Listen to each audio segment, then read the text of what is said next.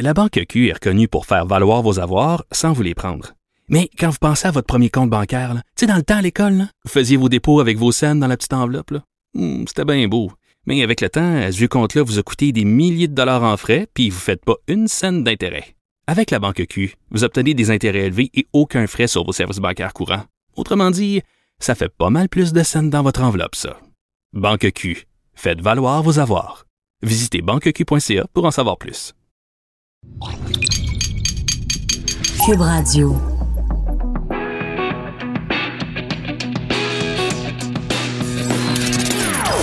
Des opinions bien à elle. Sophie Durocher. Son franc-parler ne laisse personne indifférent. On n'est pas obligé d'être d'accord. Bonjour tout le monde, c'est Sophie Durocher, très contente de vous retrouver en cette date historique du 17 juin 2019. Pourquoi historique? Ben écoutez, hier, l'adoption de la loi sur la laïcité. Alors, selon les points de vue, c'est soit le jour le plus sombre de l'histoire du Québec, que dis-je, de l'histoire du Canada, ou une des plus belles journées, une des journées marquantes, à marquer d'une croix blanche enfin peut-être pas d'une croix blanche, mais d'un signe blanc, une date euh, historique. On va en parler bien sûr de laïcité un peu plus tard dans l'émission avec Lise Ravary. Mais d'abord, on va parler de culture, on va parler de cinéma. On va parler avec euh, Ken Scott, le réalisateur d'un film absolument fabuleux que j'ai vu l'été dernier à Paris, l'extraordinaire voyage du fakir. Bonjour Ken. Bonjour. La raison pour laquelle je mentionne comme ça en passant que je l'ai vu à Paris, c'est pas pour écœurer personne ou faire du ce qu'on appelle communément du name dropping, c'est que en effet, j'étais en voyage en France l'année dernière et je savais que tu avais réalisé ce film, l'extraordinaire voyage du fakir. Je suis allée le voir avec mon mari, mon fils, on a adoré, on a ri. Puis là, quand je suis rentrée au Québec, je disais, coudon, un film de Ken Scott, comment ça se fait que ça prend du temps comme ça avant que ça sorte au Québec? Et il sort seulement le 21 juin ici. Comment ça se fait que ça a pris autant de temps qu'un film que tu as fait vienne sur nos rives à nous? Euh, ben, c'est une coproduction entre euh, la France, l'Inde, l'Italie et la Belgique. Donc, c'est pas une production canadienne. À part toi, il n'y a rien de canadien dans le film. Euh, et Sarah-Jeanne Labrosse, Oui. que j'ai pu inviter sur, sur le projet, mais c'est pas une production canadienne. Et, euh, et aussi, c'est une production qui, qui a été vendue dans 160 pays à travers le monde. Alors, chaque territoire Mm. choisit quel est le meilleur moment pour sortir le film. Alors, effectivement, le, le film est sorti euh, en France il y a Mhm. un an. Et, euh, et donc, depuis ce temps-là, euh, depuis un an, le film est sur un écran en quelque part dans le monde à chaque jour. Euh, donc, euh, c'est ça, c'est une sortie. Donc, partout à travers la planète, quelque part, à un moment donné, il y a quelqu'un, depuis, que moi j'ai vu le film, Oui. là, il y a quelqu'un quelque part qui, qui voit le film. sur un continent. C'est capoté. Oui, et, et, euh, et, et c'est bien parce que je suis, je suis, je suis assez fier parce que c'est pas une production américaine. Ouais. Tu sais, d'hab- D'habitude, des, des, euh, des sorties internationales comme ça, c'est réservé surtout à, à des grosses productions américaines. Là, c'est une production internationale de, de, de quelques pays. Alors, euh, on, on- on est assez content du, du fait qu'on réussisse à rayonner comme ça à travers le monde. Maintenant, ici au Québec, on sort vendredi. Oui.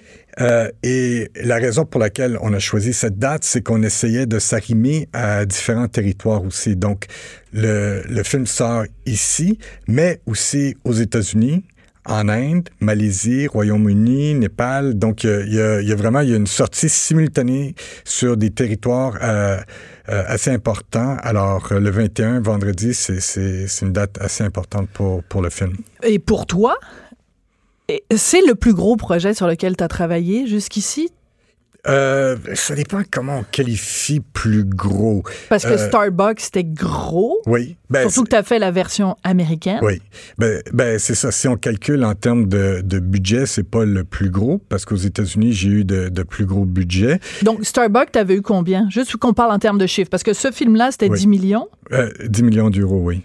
Euh, Starbucks, c'est un budget québécois. Euh, alors, le budget était de 5,6 millions euh, de dollars canadiens. Ouais.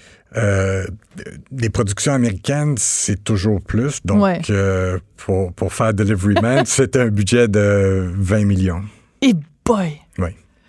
Mais c'est quand même assez fascinant parce que j'essaie d'imaginer le Ken Scott, mettons, quand t'avais 10 ans. Oui. Tu sais, tes petits culs, euh, tu te promènes en culotte courte, tu fais du vélo, puis tu, tu peux pas imaginer qu'un jour, il va y avoir un film qui porte ton nom, ta signature, ta vision, qui va ouvrir au Népal, aux États-Unis pour Royaume-Uni. Non, mais c'est capoté quand on y pense, Ken.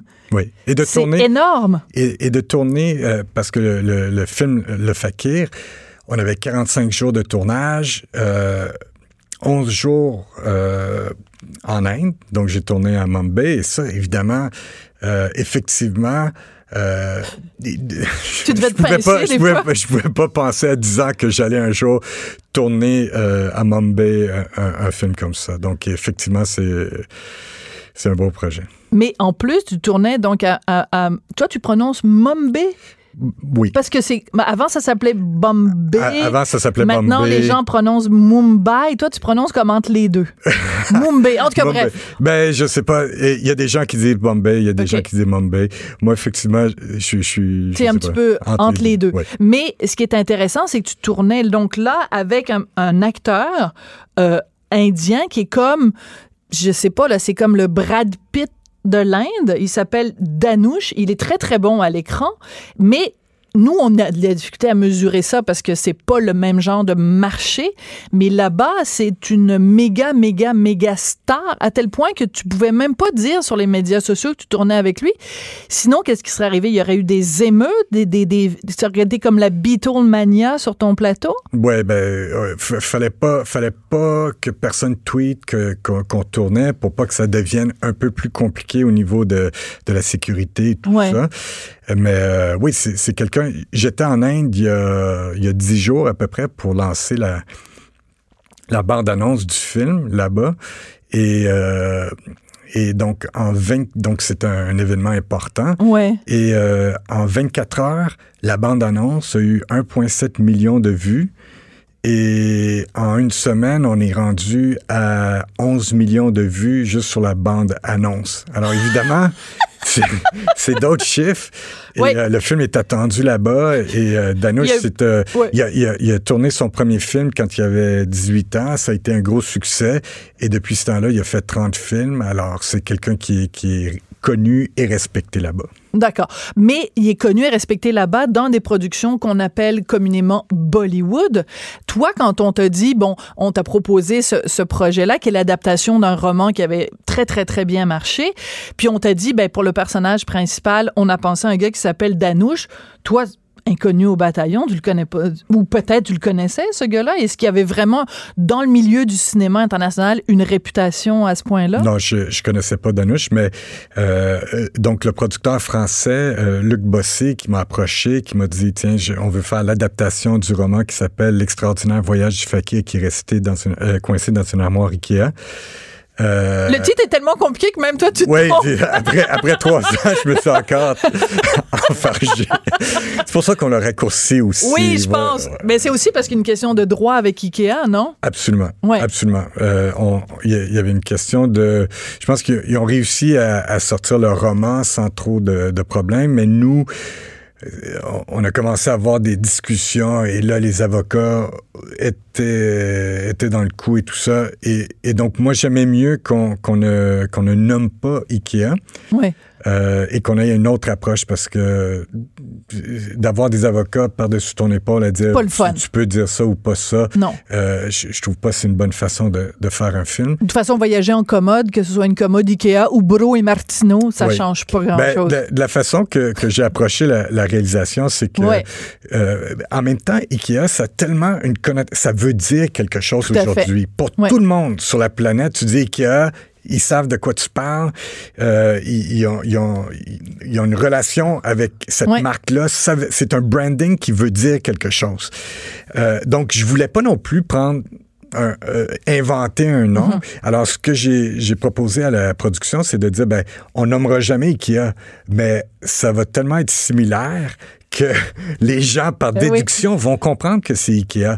Et en C'est brillant d'ailleurs d'avoir fait ça comme ça. ben merci, mais et- et, en, en fait, c'était c'était vraiment la bonne idée parce que je, ce que je me suis pas rendu compte, parce que en fait, c'est une comédie, mais c'est surtout une fable. Oui. Et le fait de ne pas nommer Ikea, on, on reste encore plus dans, dans, dans une fable. Si on avait dit Ikea, si on voyait Ikea Mhm. écrit, tout d'un coup, on tombe dans une réalité Exactement. concrète. Alors, que là, c'est plus à la rigueur, je dirais, c'est pas du réalisme, c'est du réalisme magique. Tu sais, là, en, en littérature, on appelle ça comme ça. Exactement. Exactement. C'est Garcia Marquez et Oui. compagnie.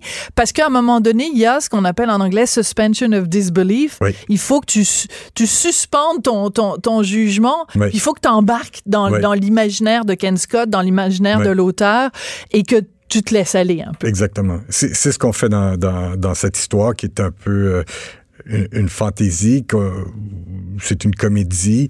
euh, qui est vraiment un feel good. Moi, j'avais envie, j'avais envie de, de faire une comédie où les gens, une comédie qui ne soit pas cynique. Euh, j'avais envie que les gens sortent avec le sourire de- du cinéma. Mais en même temps, est-ce que c'est pas un peu ta marque de commerce? Parce que si on regarde Starbucks, si on regarde La Grande Séduction, Oui. euh, tes rôles n'étaient pas les mêmes, évidemment, sur les deux, mais c'est quand même, c'est ça que, puis tu sais, ton passé personnel aussi, professionnel, euh, dans l'humour, ben, tu sais, c'est...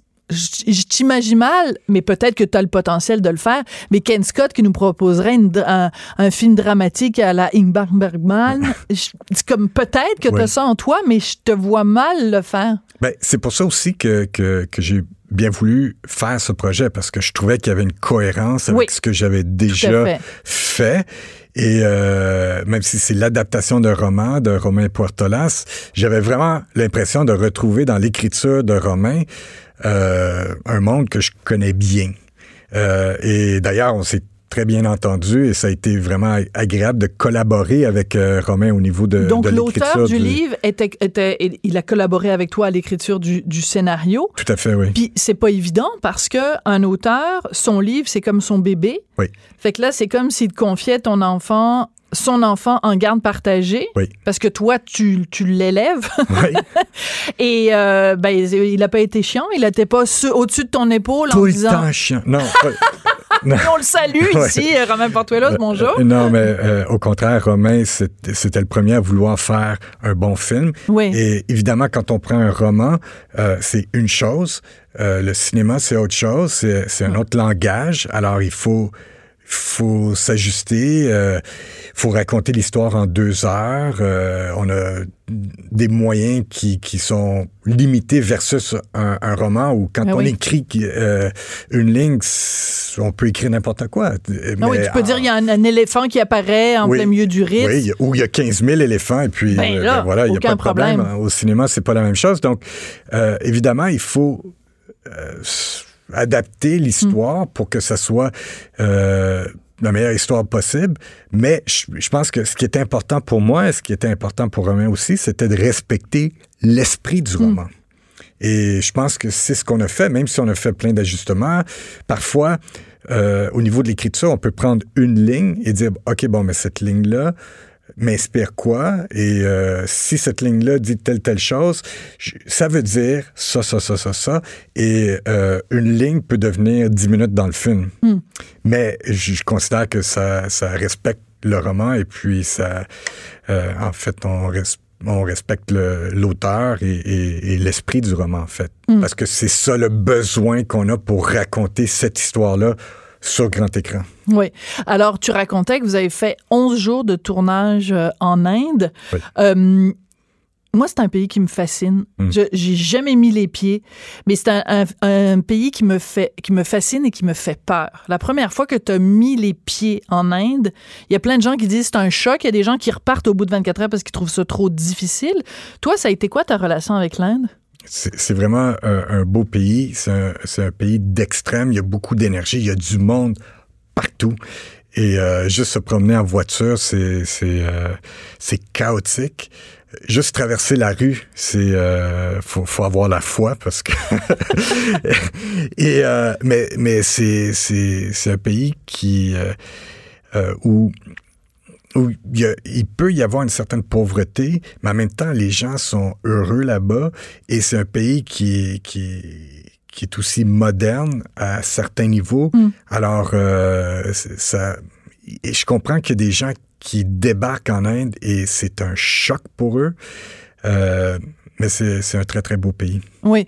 Et Danouche, donc, euh, ce- cette vedette de- dans, dans ton film, est-ce que tu t'es tapé les 30 films qu'il avait fait euh, pour, euh, pour co- comprendre quel genre de comédien il était ou tu t'es dit, ben moi, je le prends pour mon film, puis c'est tout, puis je veux rien savoir de, des 30 films de Bollywood qu'il a fait avant? Ben, en fait, les deux approches auraient, auraient été possibles. Ouais. Soit de, de voir toute sa filmographie ou de se dire, ben, Je suis vierge. Moi, je suis vierge, puis Ouais. je vais avoir une approche comme ça, que ça, ça peut être intéressant dans les deux sens. Euh, et en fait, moi, je- ça a été un peu un hybride. J'ai été éduqué à, à, à la carrière de, de, de Danouche. Euh, notre coproductrice indienne m'a envoyé plein, plein de clips de, de peu tout ce qu'il ce avait déjà fait.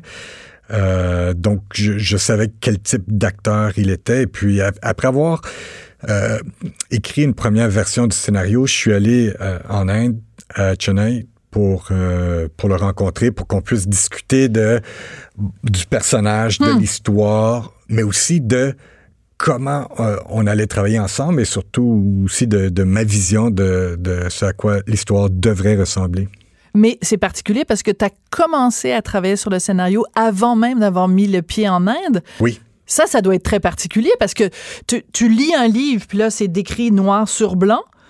Puis tu commences à écrire un scénario, puis c'est noir sur blanc. Puis là, tu arrives en Inde, puis c'est multicolore. Oui. c'est c'est comme c'est très particulier parce qu'il faut que tu rendes l'ambiance d'un pays Oui. avant même d'y avoir mis les pieds. C'est comme euh, très bizarre. Oui, mais moi, je ne prétends pas dans tout ce projet d'être un réalisateur indien. Pantoute. Moi, je suis Ken Scott, je suis un réalisateur qui habite ici au Québec. Ouais. Et, et donc, c'est ma vision euh, de, de- des Forcément. choses de, de l'histoire. Et en même temps, et, et c'est drôle parce que c'est comme une, quelque chose que j'ai commencé à expliquer quand j'ai commencé à faire de la promotion. Et euh, quand j'étais euh, à l'université, juste ici, À, Euh, à l'UQAM? oui, juste euh, à, à l'UQAM. C'est un gars de l'UQAM. Oui. Regarde que- où ça peut mener Ben voilà. Je, suis- je suis de retour. Je suis de Ben, retour. écoute, euh, oui. oui. Alors, quand tu étais à l'étudiant Euh, Il y, a- il y a un prof qui, euh, qui nous avait dit que si on voulait avoir du succès, il fallait absolument écrire ce dont on connaissait, les choses qu'on connaissait.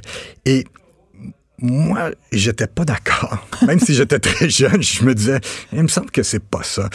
Et, et, et en fait, j'ai- je je me suis rendu compte que je, je trouve que plutôt on devait écrire sur des choses qu'on veut découvrir Hum, c'est bien dit. passionnément. Ouais. Et, et c'est drôle parce que, donc, j'ai- expliqué ça en faisant de, de la promotion en Inde ou en France où, où j'ai fait de la promotion. Quand je suis revenu ici au Québec, je me suis rendu compte, en fait, que Ricardo Trogi était dans la même année que moi, ici à l'UQAM. et il en parle dans son film. Oui. Il, il en parle carrément de scène- cette... c'est Oui, des scènes d'ouverture Oui. de 1991. exactement. C'est pour ça que tu... Hey, c'est bizarre. Oui, fait que les deux, ça nous a marqué. Mais lui, il l'a pris autrement parce que lui, il a vraiment cru à fond euh, parce qu'il parle de, de, de, de sa vie. Mais moi, je l'ai pris autrement. J'ai dit, ben. C'est très drôle Alors, que les tu deux racontes se ça. peuvent. Les deux se peuvent parce que Ricardo en fait des films personnels et puis Oui. il, a, il a pris ça à cœur. Moi, euh, bah, peut-être parce que je viens pas d'Italie. Si je venais d'Italie comme Ah, lui, voilà. non è italiano. Ah. Ah, c'est pour ça. Mais c'est très drôle que tu dis ça parce que tu me racontais cette anecdote-là à propos du prof. Oui. Puis là, je disais, pourquoi ça sonne Ça familier? sonne quelque chose, Puis exactement. là, j'étais là, ben oui, c'est la- c'est une des premières scènes Qui, qui, dans qui- et- 1991. Et, je savais pas, je, je faisais la promotion, il y a quelqu'un qui m'a dit, tu sais, Ricardo en parle. Et, et j'ai le même âge que Ricardo, en fait. C'est pour ça que ces films me touchent beaucoup. Je suis Ben né en oui. 1970, moi aussi. Mais c'est bizarre parce que ça veut dire que ce prof-là, sans le savoir, a drôlement influencé soit, je veux pas dire négativement, mais dans un sens ou dans l'autre, il a Mhm. Ouais. Mais il profondément, a, il a poussé notre réflexion, en tout cas. bien sûr. Oui. C'est super intéressant. Écoute, à un moment donné, quand on regarde bon les films dans lesquels tu as été euh, impliqué, soit scénariste, soit réalisateur, soit les deux, euh, c'est des films qui marchent. Puis, bon, t'es pas sans le savoir, au Québec, à chaque fois qu'il y a le gala du cinéma québécois, anciennement les Jutras, il y a toujours la même discussion interminable. Euh, Est-ce qu'on devrait financer des films qui vont être vus par euh, 3000 personnes qui sont essentiellement des amis ou de la famille du réalisateur ou de la réalisatrice versus euh, miser sur des films qui vont être populaires. Puis tu sais, il y a Vincent Goudzo à ce micro qui l'a dit plusieurs fois, ça sert à quoi de faire des films si c'est pour que personne les voit? Toi, tu te situes où là-dedans? Est-ce que tu trouves, est-ce que ça te rend mal à l'aise de savoir qu'on remet des prix à des films qui ont été vus par 200 personnes? Euh, ben, je, pense que je, je, je pense que si on, on, raconte des histoires, c'est pour que ces histoires-là soient vues, écoutées. Mm. Alors, euh, le but, je pense pas, c'est de jamais euh, avoir seulement 200 personnes qui, qui, qui voient le film. Euh, et ce que j'aime pas dans, dans, tout ça, c'est que j'ai l'impression que aussitôt qu'on parle de film populaire, c'est comme si c'était un film qui qui était pas d'une certaine qui qualité, bon. qui, ouais. qui, était moins bon. Je, je pense que de, de viser euh, une auditoire large, ça veut pas dire ne pas faire un bon film. -hmm. Alors, euh, j'ai l'impression qu'on peut... Moi, je, personnellement, je veux faire des films qui vont divertir les gens. Et ça devrait pas être vu de, de manière péjorative. C'est-à-dire, euh, tu es diverti quand tu, tu, te sens interpellé, quand mm -hmm. tu es ému, quand tu ris et euh, quand tu as réfléchi. C'est ça vraiment divertir les gens. Alors normalement, les gens aiment le cinéma. Alors si on leur offre ça, mm. les gens devraient euh, vouloir se déplacer pour voir euh, les films versus un film où tu, quand tu sors du film, tu as le goût de te trancher les veines. Mais ben, ben, ça, ça, dépend. Ça, mais peut, ça peut être quelque part entre les deux aussi. Là, je veux dire, c'est juste que c'est ce vieux débat-là oui. qu'on qu qu tranchera pas aujourd'hui, d'autant plus qu'il est 14h21 et que c'est ici que se termine notre entrevue.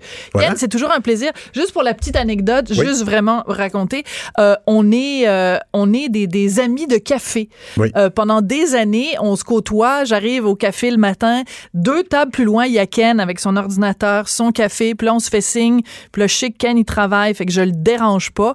Mais de temps en temps, tu, tu mets ton, ton espresso de côté, puis tu me racontes tes projets. Puis là, j'ai des nouvelles de toi en allant au cinéma à Paris, puis là, je, je suis contente de te revoir euh, autrement que devant un espresso. Ben voilà, oui. Ben merci beaucoup de, de m'accueillir ici en studio. Et c'est toujours euh, passionnant de, de, parler avec toi parce, parce qu'effectivement, on, on se retrouve euh, au café, on se dit, ah oui, moi, je, je suis en train d'écrire, j'ai pas le temps. Et, et, on finit toujours par parler pendant une demi-heure de temps. Mais il faut pas te partir sur Trump parce que, hey boy, on en a pour une demi-heure. Ah, Est-ce que tu veux parler de Trump? Non, non on n'a okay, pas, pas, le temps. Okay.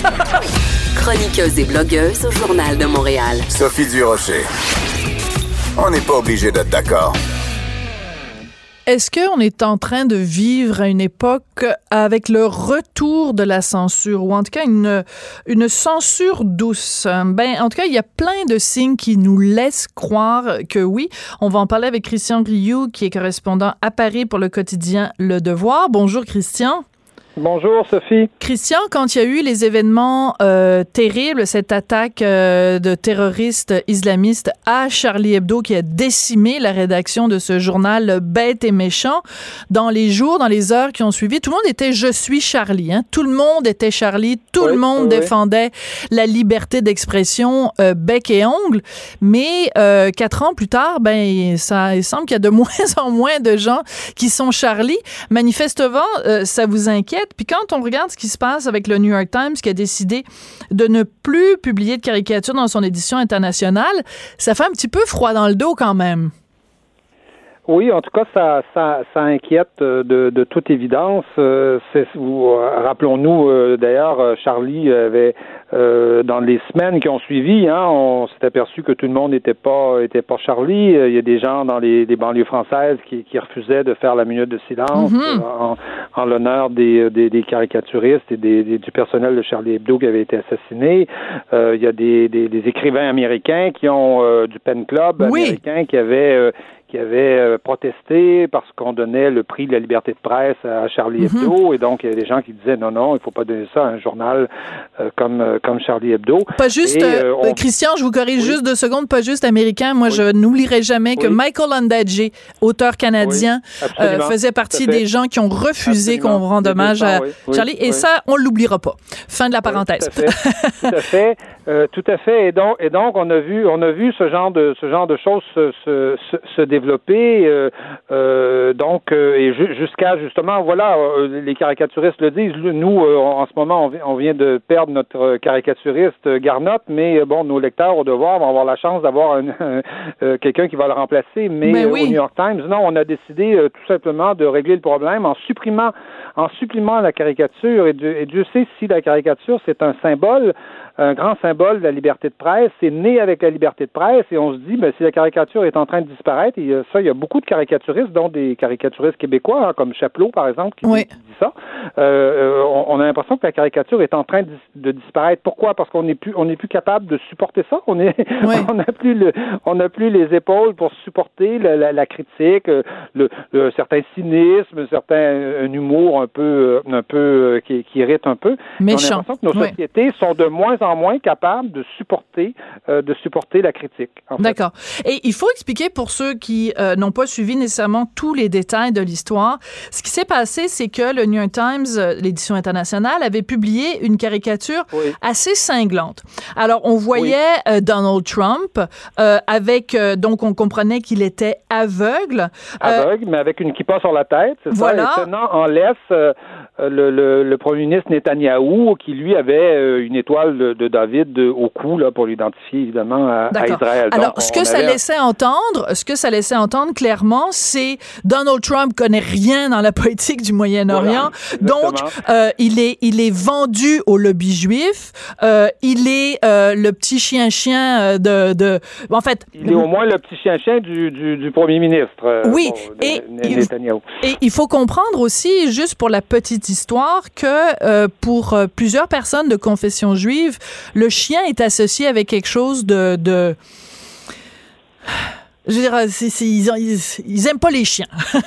oui. Donc, être associé aux chiens. On a, dit qu'au lieu de mettre l'étoile juive, il aurait fallu mettre le drapeau ben israélien. Ça, aurait, ça aurait été mieux. Mais bon, sur le drapeau israélien, il y a une étoile juive. Donc, en tout cas, on peut on peut discuter de, de cette longuement de cette de cette caricature là. Je je, je, je, je, le, je le comprends et je, je c'est normal qu'on en discute et qu'on qu'on échange là-dessus, mais qu'on règle le problème en supprimant la caricature, en se disant il y en aura plus de problème. Oui. euh, euh, comme cela, je pense que là vraiment c'est un c'est un recul absolument incroyable de la de la liberté de presse et de et, euh, quand on accepte la liberté de presse, on accepte il y a un contrat implicite. Oui. Euh, on, on, accepte, le contrat implicite, c'est qu'on pourrait éventuellement être choqué.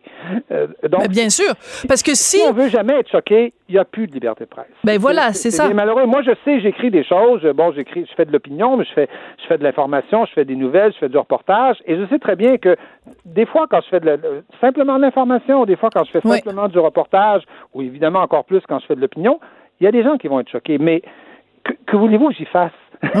que, que, voulez-vous que j'y fasse? Je respecte les lois, je, je, ne fais pas de diffamation, je, je, je, reste dans les, dans, les, dans les cadres légaux qui sont ceux du journalisme normal, hein, cadres qui d'ailleurs sont jamais sont respectés par personne sur Internet, mais bon, nous on les respecte dans, dans, dans la presse écrite.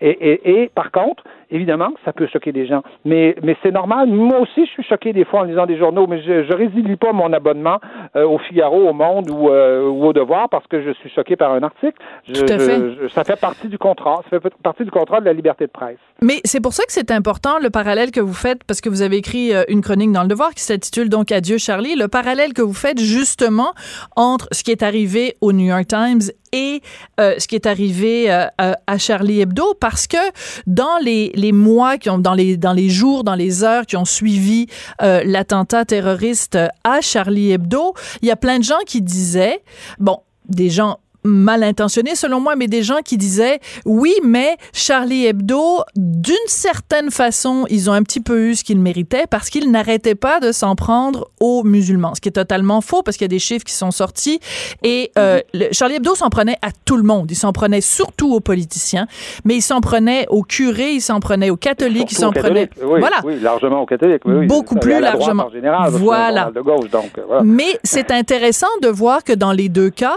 et dans le cas de Charlie Hebdo et dans le cas de cette caricature, c'est quand même des caricatures, ce sont des caricatures à caractère religieux qui ont mis le feu aux poudres. Donc, quand on pensait vivre dans une époque où le religieux allait passer au second plan, ben Dieu qu'on s'est trompé et qu'on s'est mis le doigt dans l'œil.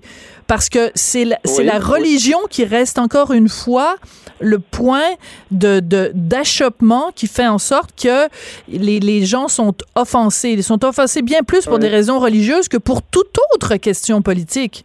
Oui, mais je, je, je, vous dirais, oui, je pense que le, la religion en est un, une chose que, que dans les années 60, 70, pensait qu'il était en voie de disparition. Tout le monde pensait, je disais, euh, Ben oui. dans 20 ans, euh, la religion, c'est quelque chose qui n'existera plus. On était probablement tout à fait naïf de penser euh, ce genre de choses. Mais en fait, je pense qu'on on est en train, et depuis 10, 15 ans, on a un peu changé de société. C'est pour ça que dans cette chronique, par exemple, je, je, je, je parle assez longuement du, lit, oui. du dernier livre de Bret Easton Ellis qui s'appelle, s'intitule White qui est brillant. Ouais. En, en, en, écrivain brillant, nous décrit le monde.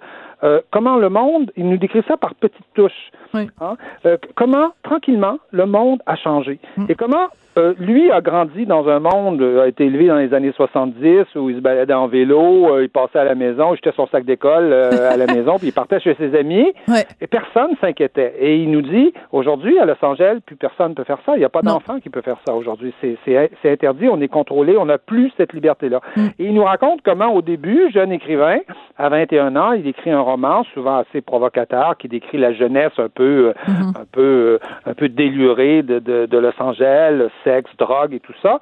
Il devient une vedette euh, immédiatement. Et comment, euh, euh, dix ans plus tard, il, il, il publie American Psycho et, Mais et oui. à la dernière minute, son, son, éditeur le laisse tomber. Il lui dit non, je ne hein? publie pas ce roman-là. Et, et, et il nous montre comment, tranquillement, tranquillement, la liberté se restreint. C'est-à-dire que notre liberté se restreint. Parce qu'il semblerait qu'à chaque fois qu'on dit quelque chose, et quand on est libre de parler, quand on a une parole libre, évidemment Mm. qu'on qu qu dit des fois des choses un peu, un peu exagérées, eh bien, à chaque fois, il y a un petit groupe, que ce soit un groupe religieux, comme, comme vous les mentionniez, que ce soit un groupe ethnique, que ce soit un groupe, une minorité sexuelle, que ce soit, euh, euh, que ce soit des trans, que ce soit euh, euh, n'importe qui. Imaginez, ils s'en inventent à tous les jours. De toute façon, Mais on, oui. on, on peut pas les nommer. LGBTQ2-1AS. Voilà. Et, exact, exactement. Et, et, et, à chaque fois, il y a des groupes qu'on offense, semble-t-il. Mais c'est parce qu'à un moment donné, la liberté de la liberté de parole, elle va disparaître. C'est-à-dire que si on pense pouvoir avoir une liberté de presse, une liberté de parole, sans jamais choquer personne, euh, c'est pas possible ça. C'est pas possible. Alors on va supprimer la liberté de, on va la restreindre en tout cas de façon de façon importante. Et euh, Bret Easton Ellis nous montre comment elle sait restreindre cette, cette, Déjà? cette, cette liberté. Et lui-même dit, lui-même dit, aujourd'hui je ne peux pas dire les choses que je disais il y a 10 ans, les choses que je disais il y a 15 ans. Eh bien c'est une perte pour tout le monde. Si un, un écrivain peut pas écrire ce qu'il veut, euh, imaginez, c'est une perte pour la toute la, la, pour la pour la vie intellectuelle, pour la vie euh, euh, des la, idées, la, vie culturelle oui. en général. Mais ce qui est intéressant, c'est que Bret Easton Ellis, donc qui est lui-même membre d'une d'une d'une minorité euh, euh, culturelle, c'est-à-dire qu'en fait il est lui-même homosexuel oui, et il, est homosexuel, et, et, mais il oui. veut pas qu'on le considère comme euh, qu'on qu qu s'apitoie sur son sort, il veut pas être considéré comme une minorité, il veut pas être considéré comme une victime. Et ce qui est intéressant, c'est que son chum qui est très jeune, oui. qui est beaucoup oui. plus jeune que lui et qui est donc un millénial dans tout ce que voilà, les milléniaux peuvent parfois avoir de caricatural, le livre fait beaucoup référence à son jeune chum et à cette à idéologie de cette génération-là. Et c'est ça qui fait que le livre est si savoureux, justement. Donc, euh, vraiment, un livre, un livre à lire et surtout oui, une réflexion à avoir sur... Euh... C'est un vrai, un vrai témoignage vécu. Et bon, malheureusement, Bret Easton Ellis a abandonné le, le roman il y, a, il y, a, un certain nombre d'années, mais ce livre-là se lit, euh, se lit véritablement euh, comme un roman et c'est notre histoire. C'est l'histoire de notre monde qui, depuis 10, 15 ans, est en train de se restreindre, de se rapetisser et, et, où, et où, tout le débat d'idées est en train de, de, de, de, de, de devenir, euh, de devenir pratiquement, euh, pratiquement interdit. C'est pas, c'est pas le totalitarisme. C'est pas, on n'est pas, c'est pas la, on n'est pas, on n'est pas en Sibérie. Pas le goulag, là, on n'envoie personne oui. en Sibérie. C'est pas le goulag, non. Je pense qu'il faut pas confondre les deux. Mais c'est une censure douce. C'est pour ça que j'appelais ça une censure douce. Mais une censure douce, ça reste la censure. Oui, ça m'a fait. J'ai adoré votre expression sur douce. Ça m'a fait penser à la mort d'une jeune fille douce. Mais euh, non, j'ai très très beau très beau très beau concept. La censure douce. Merci beaucoup, Christian. C'est toujours un plaisir de vous parler. Moi, Merci, Sophie. À bientôt. Merci. Au revoir. Donc à lire ce texte de Christian Rioux dans Le Devoir, mais surtout à lire ce livre de Bret Easton Ellis, White. Sophie Durocher. On n'est pas obligé d'être d'accord. Bon, on le sait maintenant, c'est à la mi-décembre que le gouvernement canadien va autoriser l'arrivée euh, au pays de comestibles de cannabis. Euh, par contre, ça soulève un certain nombre de questions. Ça soulève un certain nombre de questions, même pour les gens qui sont euh, pro-cannabis, qui travaillent dans ce domaine-là, parce que la façon dont on va encadrer les comestibles de cannabis, ben, ça laisse à désirer. Il y a beaucoup de points qui sont assez flous, en tout cas qui sont problématiques. On va en parler avec Mélissa Thibault. Elle est présidente du Conseil québécois du cannabis comestible et directrice des opérations chez Aliments Candara Inc. Bonjour, Madame Thibault. Bonjour, Madame Durocher, vous allez bien? Mais moi, je vais très bien, d'autant plus que j'ai lu l'autre jour donc la lettre ouverte que vous avez euh, écrite dans la presse qui s'intitulait L'industrie alimentaire gelée par la réglementation. Je, chapeau pour le jeu de mots, elle est très bonne. euh, mais donc, d'abord, ça m'a permis d'apprendre l'existence donc de la, euh, du Conseil québécois du cannabis euh, comestible, mais surtout de, les, les, questions que vous soulevez, justement par la commercialisation du du, des comestibles du cannabis. C'est quoi le plus gros problème auquel on va avoir à faire face à la mi-décembre quand ça va arriver sur nos, sur nos tablettes? Bien, pour notre euh, industrie euh, de transformation alimentaire, le plus gros problème réside dans la réglementation. Oui. Euh, la réglementation exige que les demandeurs de licence de transformation aient une usine dédiée pour la production de produits cannabis comestibles. Donc, ceci étant dit, nous, experts en transformation alimentaire, on a l'expertise nécessaire pour pouvoir fabriquer des produits selon les plus hauts standards euh, de l'industrie. On est une industrie très réglementée et très encadrée présentement par euh, l'Agence canadienne d'inspection des aliments. On suit des protocoles et des procédures très sérieux et très reconnus internationalement. Donc, euh, en nous demandant d'avoir une usine dédiée au cannabis, à la fabrication des produits comestibles de cannabis, ça engendre plusieurs problèmes, tant au niveau du délai pour être prêt ben pour cette légalisation-là et également en termes de capitaux disponibles. Euh, ceci étant dit, parce que ça veut dire, excusez-moi de vous interrompre, mais ça veut dire que ça coûte beaucoup plus cher. C'est-à-dire que vous ne pouvez pas, selon la loi, produire des comestibles du cannabis dans la même usine où vous produisez déjà d'autres d'autres euh, aliments ou d'autres ingrédients. Il faut le, le gouvernement vous dit il faut quelque chose à part. Ben oui, mais ça prend des sous pour faire une usine à part. Exactement, puis ça prend du temps aussi. Donc, ben euh, nous, on essaie justement avec le Conseil québécois du cannabis comestible de faire pression pour demander euh, justement une souplesse dans la réglementation qui nous permettrait euh, d'installer une installation distincte à même l'usine de fabrication. Donc, par exemple, si on, je fais déjà des aliments dans mon usine de fabrication, je pourrais avoir dans un endroit complètement séparé, dédié Mhm. avec des murs différents, une opération complètement dédiée, une ligne de production, des des, euh, un entreposage, un quai de chargement, même des employés qui seraient dédiés à cette euh, installation-là. Puis, en même temps, ça nous permettrait d'être prêts plus rapidement et euh, de pouvoir euh, confectionner et d'user de notre expertise également pour euh, assurer la sécurité des produits que les consommateurs pourront consommer en toute quiétude. Alors, on comprend très bien donc la, la, la, question de logistique que ça peut engendrer.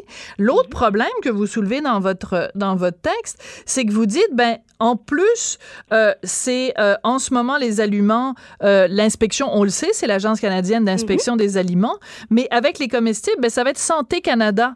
Mais qu'est-ce que Santé Canada connaît sur la transformation alimentaire? Qu'est-ce qu'ils connaissent dans la fabrication de muffins au la cannabis? Ben, ça manque de cohérence. Ben, c'est bizarre. Absolument. Puis on espère quand même à ce niveau-là que les deux entités auront euh, feront la communication entre les deux pour s'assurer de la cohérence, parce que présentement euh, tous les audits, euh, les inspections qui se font passent par l'agence canadienne d'inspection des aliments, qui connaissent les protocoles, qui se, qui nous, qui, dans le fond, qui nous donnent les grandes lignes pour s'assurer de fabriquer les produits oui. suivant des procédures là d'assainissement et de nettoyage et de contrôle des allergènes, entre autres pour empêchant la contamination croisée. Donc, bien évidemment, santé Canada va, je pense qu'on va en apprendre plus à Santé Canada sur la transformation alimentaire que eux euh, à ce niveau-là. Donc, vous, quand vous allez avoir la visite des, des, des fonctionnaires de Santé Canada, c'est vous qui allez leur expliquer comment ça fonctionne versus le contraire? Exactement, parce qu'on a déjà, nous, toutes nos cartables de protocole et tout ça à suivre. On sait exactement comment les faire. Puis, la seule chose en ce moment qui nous reste à apprendre, c'est, c'est introduire le cannabis dans nos produits. finalement, pour nous, c'est un ingrédient en soi. C'est comme un probiotique. C'est, bien entendu, c'est pas un probiotique, mais c'est un ingrédient qu'on va intégrer. On va avoir des, des, des, des, équipements, justement, qui vont être bien dosés pour s'assurer de, du bon dosage euh, du cannabis dans nos produits. On va avoir les procédures de nettoyage, euh, vraiment, qui vont empêcher la contamination croisée. C'est pour ça que les deux espaces dédiés euh, dans une même usine, on va empêcher même ne serait-ce que par euh, la ventilation, par l'eau, hmm. que ce soit sûr qu'il n'y ait pas d'erreur euh, au niveau de l'étiquetage, au, niveau de l'entreposage. Ça va être vraiment complètement distinct. Oui, il y a un autre point et il n'est pas banal. Là, c'est vraiment pas. Euh, il faut pas minimiser l'importance de, de, de, ce point-là. C'est que bon, on le sait parce qu'on a tellement parlé cannabis depuis depuis plus d'un an là. Euh, avant la, légalisation, on a tellement eu des cours de cannabis 101. La mhm. distinction entre le CBD et le THC, euh, c'est que pour Santé Canada, euh, on, on, semble pas trop être comprendre c'est quoi la différence entre les deux. Or, vous, ce que vous dites, c'est ben écoutez, nous, on peut offrir des aliments qui contiennent du CBD parce qu'il y a énormément de bienfaits. Il y a toutes les vertus thérapeutiques du cannabis qui seront tout à fait très bien desservies avec des aliments au CBD. Mais je suis pas sûre que dans la tête des gens de Santé Canada, c'est aussi simple que ça. Euh, écoutez, effectivement, on a demandé une distinction euh, à Santé Canada, là, justement, pour les cannabinoïdes. Le THC, le CBD en sont que deux cannabinoïdes. La, plan, le plan du cannabis en contient plus de 100, voire même 200 cannabinoïdes différents, dont le THC qui est reconnu pour être psychoactif et le CBD n'est pas psychoactif. Les gens n'auront pas un high quand ils vont consommer des produits au CBD. Au contraire, ça va être c'est justement reconnu pour les vertus, pour diminuer l'anxiété, pour mm. être justement être plus calme. Donc ces produits-là ne causent aucun préjudice aux consommateurs. Euh, même l'OMS s'est prononcé à ce sujet qu'il n'y a pas eu de cas d'abus ou de dépendance, ni même aucun problème de santé publique. À ce niveau-là, ça pourrait permettre aux transformateurs alimentaires de pouvoir bénéficier de, de leur créativité euh, pour faire développer des produits justement qui pourraient être euh, distribués peut-être de manière différente aussi, non pas nécessairement seulement par la SQDC, par exemple, parce que c'est pas nécessairement une substance qui est dommageable pour le consommateur. Oui, il paraît que c'est bien bon pour la ménopause. Ben, moi, je sais pas, je ah. connais une dame, là, qui, qui, qui, qui, est en préménopause, là. Mm-hmm. C'est une amie à moi. Ah, Puis il paraît que c'est bien bon. Mais je sais pas, je connais pas ça de source sûre, là. C'est vraiment juste des rumeurs que j'ai entendues avec les recherches en ce moment qui se font sur le cannabis et tout ça, on va on va en entendre beaucoup de vertus sur cette plante-là. On parle même du CBG pour créer l'appétit, pour aider justement les ah, problèmes intestinaux. Ah. Donc on peut s'attendre à beaucoup beaucoup euh, d'études et de nouvelles recherches qui vont voir le jour au fur et à mesure euh, que la légalisation et que l'acceptation publique va se faire sur le cannabis. Oui, mais, mais ce que vous soulevez finalement avec les différents points là, que vous soulevez dans, dans votre lettre, c'est le fait que bon, ben, l'échéance arrive quand même à grands pas. On parle de la mi-décembre. Puis il y a encore, il semble-t-il en tout cas, beaucoup de points qui sont pas réglés, beaucoup de questions euh, sans réponse pour l'instant. Donc, euh, un dossier à suivre un dossier à suivre très très rapidement avec euh, la, légalisation au mois d'octobre, le 60 jours justement que Santé Canada s'octroie pour euh, avoir un droit de regard sur les produits euh, qui vont être disponibles à la vente pour les consommateurs. Et par la suite, justement, on va voir les acteurs rentrer dans l'industrie au fur et à mesure que les, les licences vont être octroyées et que les produits vont être disponibles. Ben, en tout cas, merci beaucoup d'être venu nous expliquer les tenants et les aboutissants de tout ça. Et ben merci beaucoup, Madame Mélissa Thibault n'est pas obligé d'être d'accord. Joignez-vous à la discussion. Appelez ou textez. 187 Cube Radio. 1877 827 2346. Quand vous êtes réveillé ce matin, avez-vous senti qu'il y avait quelque chose de différent dans l'air? C'est comme l'apocalypse est à nos portes. Mesdames et messieurs, c'est grave. L'heure est grave. Le Québec est devenu laïque hier puis, je sais pas, je me promène dans les rues, puis je vois pas grand-chose de changer pour l'instant. Mais bon, pour certains, c'est l'apocalypse. Ah, chère Lise Ravary, comment vas-tu? Ah, contente que finalement. ben, contente. Oui, oui, très, très, euh, content, c'est pas vraiment le bon mot. Euh, une satisfaction, enfin, que ce dossier-là a été pris à bras de corps. Mais je crois pas que les, la chicane soit terminée pour autant parce que il y en a tellement qui disent, qui pensent qu'ils sont capables de, de, de, de, dépasser le, euh, la, clause non-obstant puis de réussir quand même à, à, poursuivre le gouvernement du Québec. Mais bon, c'est facile aujourd'hui. Les frustrés vont parler, mais après, on verra. Mais je, je pense qu'on va quand même se faire, comment dirais-je, un peu écœurer pendant un bout de temps, oui. Mais il reste quand même que ce dossier-là nous aura permis, en tout cas, moi personnellement, il m'aura permis de découvrir le calme olympien de Simon Jolin Barrette. Ah! Écoute, en, en, en, commission en fin de semaine, là, à un moment donné, Sol Zanetti de Québec solidaire a commencé à l'interpeller, M. Jolin Barrette, en lui disant, euh, ben écoutez, euh, de toute façon, euh, on n'arrête pas de se gargariser en parlant de la, la légitimité du, du gouvernement d'aller de l'avant avec la laïcité. J'aimerais quand même rappeler qu'il y a seulement 37 des Québécois qui ont voté pour la CAQ. Et là, tu as Simon Jolin Barrette qui lui répond en disant, ben, je suis désolée de vous rappeler ceci, mais les 17% de Québécois qui ont voté pour vous, savez-vous qu'ils ont voté pour vous pensant que vous étiez pour la laïcité? Parce que c'était dans votre programme? Puis là, moi, oh je m'énerve en disant ça, mais Simon Jolin Barrette s'énervait pas pantoute. Il était calme, calme, calme. Écoute, ce gars-là a vraiment montré ses vraies couleurs. Et moi, je sors extrêmement impressionné par la façon dont le gouvernement euh, a, a, mené cette barque-là, parce que c'était sur une mer très agitée. Il y avait beaucoup de risques que le navire coule et ils l'ont mené à bon port quand même. Jolin Barrette, là, on, peut on peut le souligner quand même. On peut pas l'aimer parce qu'on n'aime pas son, son, son, projet ou sa loi maintenant, mais euh, c'est vrai qu'il est assez. Mais tout le parti, bon, c'est sûr que ça commence par François Legault. Euh, qui est un leader, donc c'est clair qu'il s'est entouré de des bonnes personnes pour lui, avec les mandats spécifiques, devait se douter un peu que ce dossier-là serait un peu houleux, donc d'aller chercher un gars comme lui, c'était le c'est la chose à faire, mais aussi c'est je pense qu'il y a une espèce de confiance, pas d'arrogance, mais de confiance aussi au sein de ce gouvernement-là, qui sont capables de livrer aux Québécois ce que les Québécois attendent. Oui. Et, et euh, je, je, pense que c'est un, un, un gros morceau de la recette. Oui. de, de, de, de confiance affichée, mais sans jamais tomber dans l'arrogance. Ça, c'était plutôt la spécialité de nos amis libéraux, l'arrogance. Oui. Hein? Mais eux, non. Mais malgré tout, on est là, on est en charge, on a gagné les élections, c'est faire, tout est beau, on fait ce qu'on a dit qu'on allait faire et surtout ce que les Québécois attendent de nous. Et euh, c'est plate qu'il y en a qui essaient d'amener cette discussion-là dans quelque chose où on, on, on, est quasiment en train de délégitimiser complètement ben oui. l'idée de majorité qu'il n'y en a plus que pour oui, mais les droits de la majorité ne doivent pas soutirer des droits à la minorité, euh, la tyrannie de la minorité et ainsi de suite. C'est vrai que c'est un équilibre entre les deux. Mais là, qu'on vienne pas me dire que l'équilibre n'est pas atteint quand même mm. et qu'il y a de la mauvaise foi. Hein? Oui. Il y a tellement de mauvaise foi, là, tous ces gens qui, pour qui euh, enlever un signe religieux de, de 9 à 5, euh, écoute ça, puis euh, ça, puis se faire apostropher par Paul Pot, c'est pareil. Tu sais. Oui. Franchement. C'est ça. C'est qu'en fait. respect pour les Québécois qui sont pas des gnochons. Oui.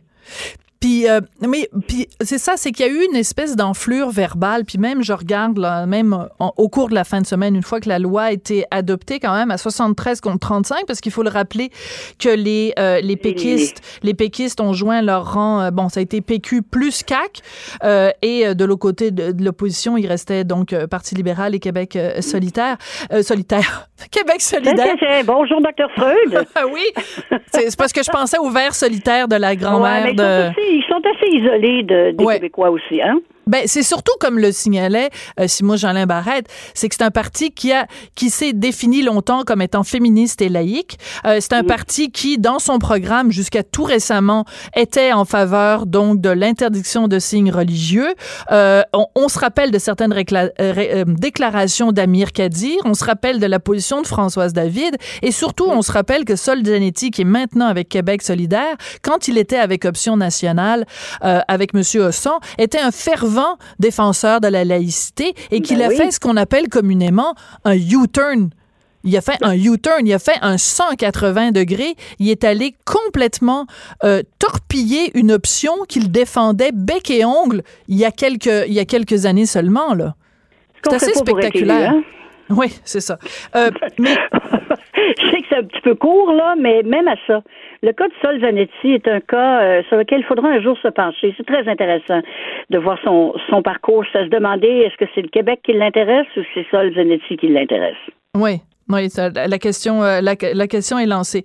Écoute, euh, Lise, quand on, parle de tout ça, on parle évidemment bon de, de l'enflure verbale, et euh, je pense que c'est important parce que en fin de semaine, j'allais souper avec des amis puis tout ça, puis j'ai l'impression que même après toutes ces, ces mois et ces, ces semaines interminables de discussion, il y a encore des gens qui ne comprennent pas c'est quoi ce projet de loi-là. Donc, je pense qu'à partir d'aujourd'hui, euh, Simon Jolin Barrette, François Legault et tout le monde, je sais qu'on s'en va vers les vacances, mais il y a, je pense, un travail de... Puis je veux pas que, ce, que ça sonne condescendant ou paternaliste, mais je pense qu'il y a un travail encore d'éducation pour bien expliquer aux gens c'est quoi les termes. Et pour bien, tu sais, tu parlais tout à l'heure de... Euh, c'est pas parce que quelqu'un enlève son signe religieux entre 9 et 5 que c'est comme avoir une conversation avec Paul Pot. Je pense qu'il va falloir dédramatiser ce que c'est et ce que ça représente comme conséquence pour les gens sur le terrain. En France, euh, quand euh, on a passé euh, dans la controverse la loi qui interdisait aux élèves de porter des signes religieux. Moi, je me souviens, j'avais suivi ça, écrit là-dessus oui, 2004, Oui. et ça, on, on prédisait la fin du monde, rien de moins. Oui, et euh, ben, il n'est rien arrivé. Non, et on prédisait que en masse, les jeunes musulmanes allaient quitter l'enseignement public pour s'en aller dans des écoles religieuses. Et il y a eu des cas, mais ça n'a pas été un mouvement de masse. Hein, il n'y a pas eu rien de masse, non, absolument pas. Euh, en fait, les derniers chiffres que j'ai vus, ceux qui sont allés euh, qui sont allés dans des écoles euh, religieuses, pas sur les doigts d'une main, mais pas loin. C'est vraiment. Puis ce que c'est un très bon rappel que tu fais. Oui, tout à fait. Des femmes qui étaient bien contentes aussi d'avoir un espace dans la journée euh, où elles peuvent enlever leur, leur signe religieux, parce qu'aussi en France, bon évidemment, tous les fonctionnaires sont assujettis à ça. Oui. Et euh, ben, je, je sais pas, j'ai pas vu. As-tu vu euh, les Nations Unies aller envoyer des rapporteurs, toi? Non. Euh, ben, ben, ils sont, sont occupés ici. Mais, mais c'est intéressant, c'est très intéressant le point que tu amènes, que tu soulèves, Lise, parce que là, il y a beaucoup de gens euh, depuis hier, 10h30, qui euh, déchirent leur chemise, sont, sont, sont crinqués, là, sont accrochés au lampadaire. Là. Bon. J'aimerais ça qu'on se reparle, toi et moi, dans un an. Puis qu'on on compte justement sur les doigts d'une main le nombre de, de, personnes qui portent l'équipage qui auront refusé de l'enlever pour euh, leur travail de 9 à 5, le nombre de femmes qui auront refusé d'enlever leur voile, le nombre d'hommes qui vont avoir refusé d'enlever leur, euh, leur turban, le nombre de femmes et d'hommes qui vont avoir refusé d'enlever leur croix. Euh, je pense que le, comme un soufflet qui s'essouffle, qui Peut-être que l'impact de PL 21 va s'essouffler lui aussi. Et euh, je serais pas surprise que finalement tout ça soit un petit peu euh, euh, une, une qui va se dégonfler. C'est possible, peut-être que non. Il va, y avoir des cas, je pense, mais je pense qu'ultimement, les, les gens sont pas des gnochons. Même ceux qui portent des signes religieux. Mais non, tout à fait. Les gens vont voir, euh, vont voir à quel point cette loi-là est modérée et raisonnable, malgré ce que certains journalistes ou éditoriaux veulent bien nous faire croire. Lise, c'est un plaisir. On se reparle vendredi. Ce sera notre dernière émission. Il nous reste ben cinq jours. Ben oui, vous avez écouté. On n'est pas obligé d'être d'accord. On se retrouve demain. Au revoir. Cube Radio.